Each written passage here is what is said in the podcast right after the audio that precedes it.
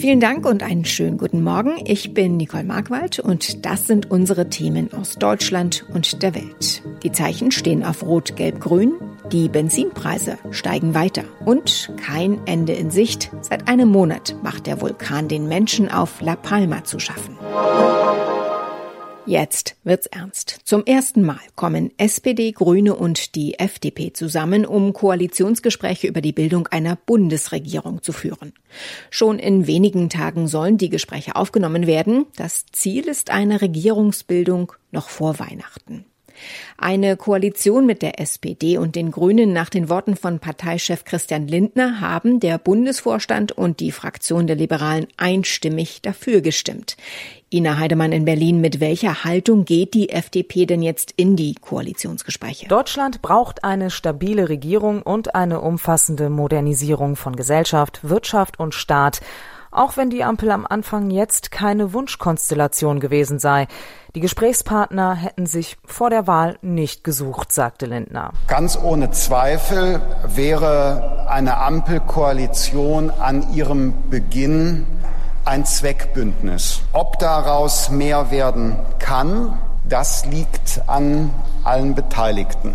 Und das erfordert dann aber von allen viel Toleranz und Bereitschaft zu neuem Denken, so Lindner. Bisher wirkte die FDP immer recht zufrieden. Hat sich das geändert? Sehr euphorisch wirkte Lindner heute nicht. Er sieht aber in den möglichen Ampelprojekten mehr liberale Politik als in dem geplatzten Jamaika-Vorhaben vor vier Jahren. Und seiner Ansicht nach ist die FDP auch eine Art Vertretung der Anhänger der Union. Dann genießt eine solche Ampelkoalition auch den breiten Respekt der Bevölkerung. Dann können wir unser Land zusammenführen und dann können auch ambitionierte Reformvorhaben umgesetzt werden. Lindner sieht im Wahlergebnis der Bundestagswahl keinen Wunsch der Menschen in Deutschland nach einem Linksruck in der deutschen Politik. Das Thema der Finanzierung der Ampelprojekte wird ja schon heiß diskutiert. Wie hat sich Lindner dazu geäußert? SPD-Chef Walter Borjans, der hatte ja jetzt eine mögliche Erbschaftssteuer in der Ampelkoalition für nicht ausgeschlossen erklärt. Auf Nachfrage verwies Lindner auf den Bundesgeschäftsführer der Grünen Kellner. Der hatte ja gesagt, dass er das Sondierungspapier anders interpretiere als Walter Borjans. FDP-Chef Lindner hat übrigens auch Vorwürfe zurückgewiesen, die Liberalen wollten Geringverdiener in einer rot-grün-gelben Koalition nicht entlasten. Entlastungen kleiner und mittlerer Einkommen halte die FDP unverändert für wünschenswert. Aber in dieser Konstellation geht das laut Lindner aktuell nicht, denn SPD und Grüne verbänden steuerliche Entlastungen auf der einen Seite mit Erhöhungen für Gutverdiener. Schlechte Nachrichten für alle, die aufs Auto angewiesen sind. Diesel ist an der Zapfsäule so teuer wie noch nie. Superbenzin nähert sich seinem Allzeithoch. Der Grund der immer weiter steigende Erdölpreis. Da lohnt es sich möglicherweise für alle, die in Deutschland in Grenzgebieten leben, zum Tanken ins Ausland zu fahren. Aber wie sieht es eigentlich in unseren Nachbarländern aus? Das haben wir unsere Korrespondenten gefragt. Doris Heimann berichtet über die Situation in Polen und Tschechien. Auch hier in Polen stöhnen die Autofahrer über die Spritpreise. Mehr als sechs Lotti pro Liter. Umgerechnet ist das 1,33 Euro. Also noch deutlich weniger als in Deutschland. Viel Tanktourismus an der Grenze gibt es aber wohl noch nicht. Auch in Tschechien sind Benzin und Diesel 10 bis 20 Cent billiger als in Deutschland. Das nutzen viele Touristen bei einem Trip am Wochenende aus und machen den Tank ordentlich voll. Die Lage in den Benelux-Staaten fasst Sarah Gazadeh zusammen. Also besonders schlimm ist es in den Niederlanden. Da kostet ein Liter Benzin im Schnitt um die zwei Euro. Niederländer, die an der Grenze zu Belgien wohnen, die kommen deshalb zurzeit gerne hier tanken. Die Benzinpreise in Belgien sind im Schnitt etwa so wie die in Deutschland. Belgier, die direkt an der Grenze zu Luxemburg wohnen, die fahren dann wiederum zum Teil dort an die Tankstelle. Da können sie nämlich circa 20 Cent pro Liter Benzin sparen und circa 30 Cent pro Liter Diesel. Aus Deutschland zum Tanken nach Luxemburg zu fahren. Das lohnt sich aber wohl auch nur für Autofahrer, die da sehr nah an der Grenze wohnen.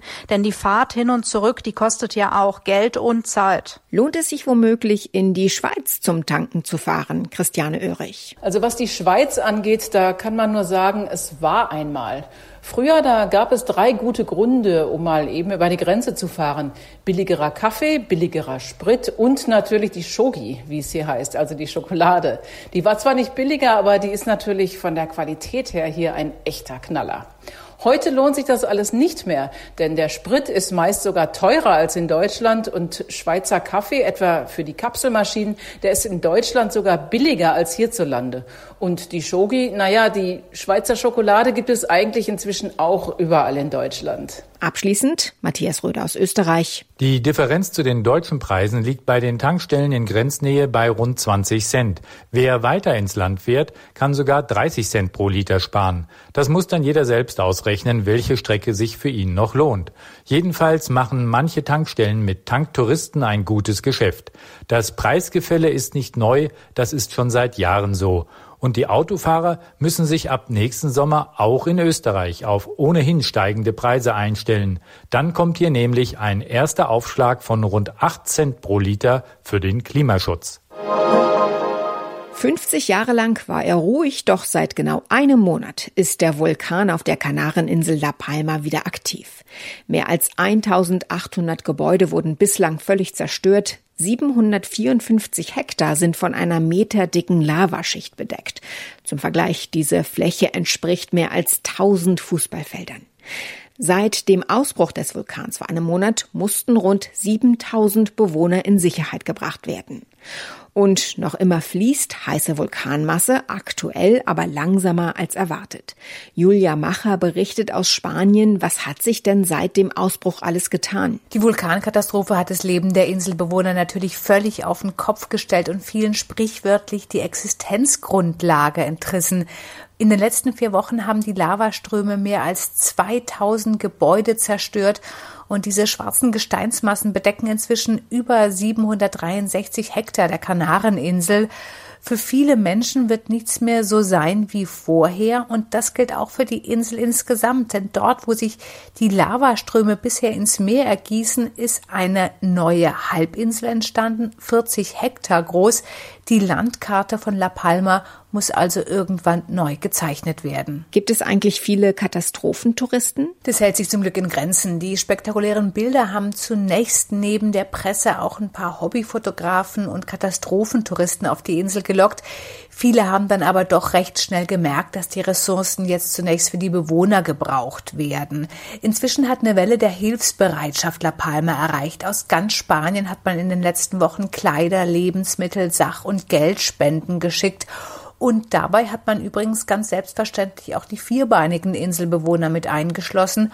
Hunde und Katzen, die von Lavafeldern eingeschlossen sind, werden mit Drohnen mit Wasser und Nahrung versorgt. Möglich gemacht haben das Spenden. Es wurde ja schon wieder ein Lavastrom im Meer erwartet. Bringt das neue Probleme? Der Lavastrom schiebt sich nur noch sehr langsam Richtung Meer mit zwei Metern pro Stunde.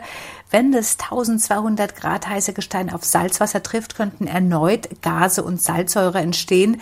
Mehr Sorgen als das Lava trifft auf Meer-Szenario macht in Palmeiras aber zurzeit die Luftqualität. Denn zusätzlich zu Vulkanasche und Rauch kommt die Kalima. Das ist ein Wind mit feinstem Sahara-Staub der erschwert das Atmen zurzeit so sehr, dass 7000 Inselbewohner zu Hause bleiben mussten.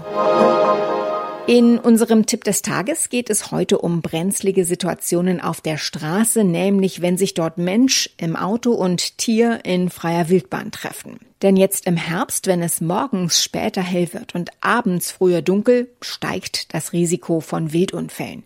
Da heißt es unbedingt aufmerksam fahren, besonders auf Straßen, die durch Waldgebiete oder dicht bewachsene Felder führen. Jochen Lehmkuhl ist Jäger und Wildunfall-Sachverständiger. Er beschreibt hier, wann die Tiere am liebsten unterwegs sind. Natürlich ist es so, im Sommer haben wir dass es abends um 10 Uhr dunkel wird, da ist der Verkehr nicht mehr so groß.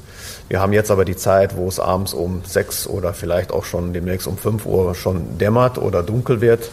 Das sind eben auch die Zeiten, wo viel Verkehr ist und ähm, natürlich das Wild dann zu diesen Zeiten dann auch wechselt. Auf die Frage, ob es Unterschiede im Verhalten von Wildschweinen, Rehen oder Füchsen gibt, sagt Lehmkohl. Ist es bei allen Wildarten im Grunde das Gleiche, dass das Verhalten des Wildes mit dem Scheinwerferlicht des Fahrzeuges unberechenbar wird. Manche springen dann hoch, manche drehen, laufen zurück, manche verharren, bleiben also ganz klar stehen.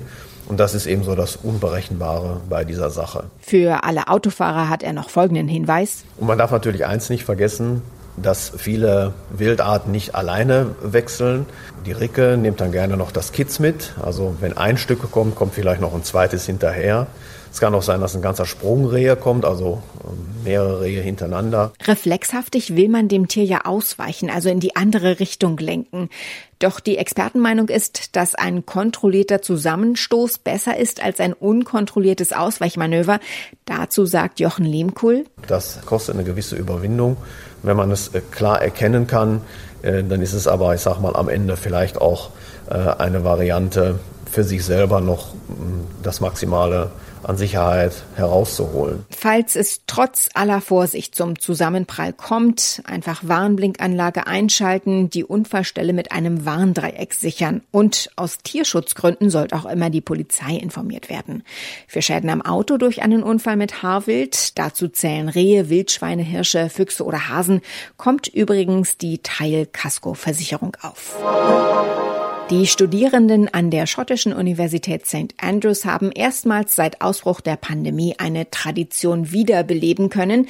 Fast 1000 Studentinnen und Studenten feierten eine riesige Schaumparty. Das funktioniert so, man ziehe sich ein peinliches Outfit an und hülle sich von oben bis unten in Rasierschaum und lerne möglichst viele andere Neulinge kennen. Diese Aktion ist Teil einer Orientierungswoche. Die Herausforderung ist, sich auch am Tag danach so ohne Schaum wiederzuerkennen. Soweit das Wichtigste an diesem Dienstagmorgen. Mein Name ist Nicole Markwald. Ich wünsche einen guten Tag.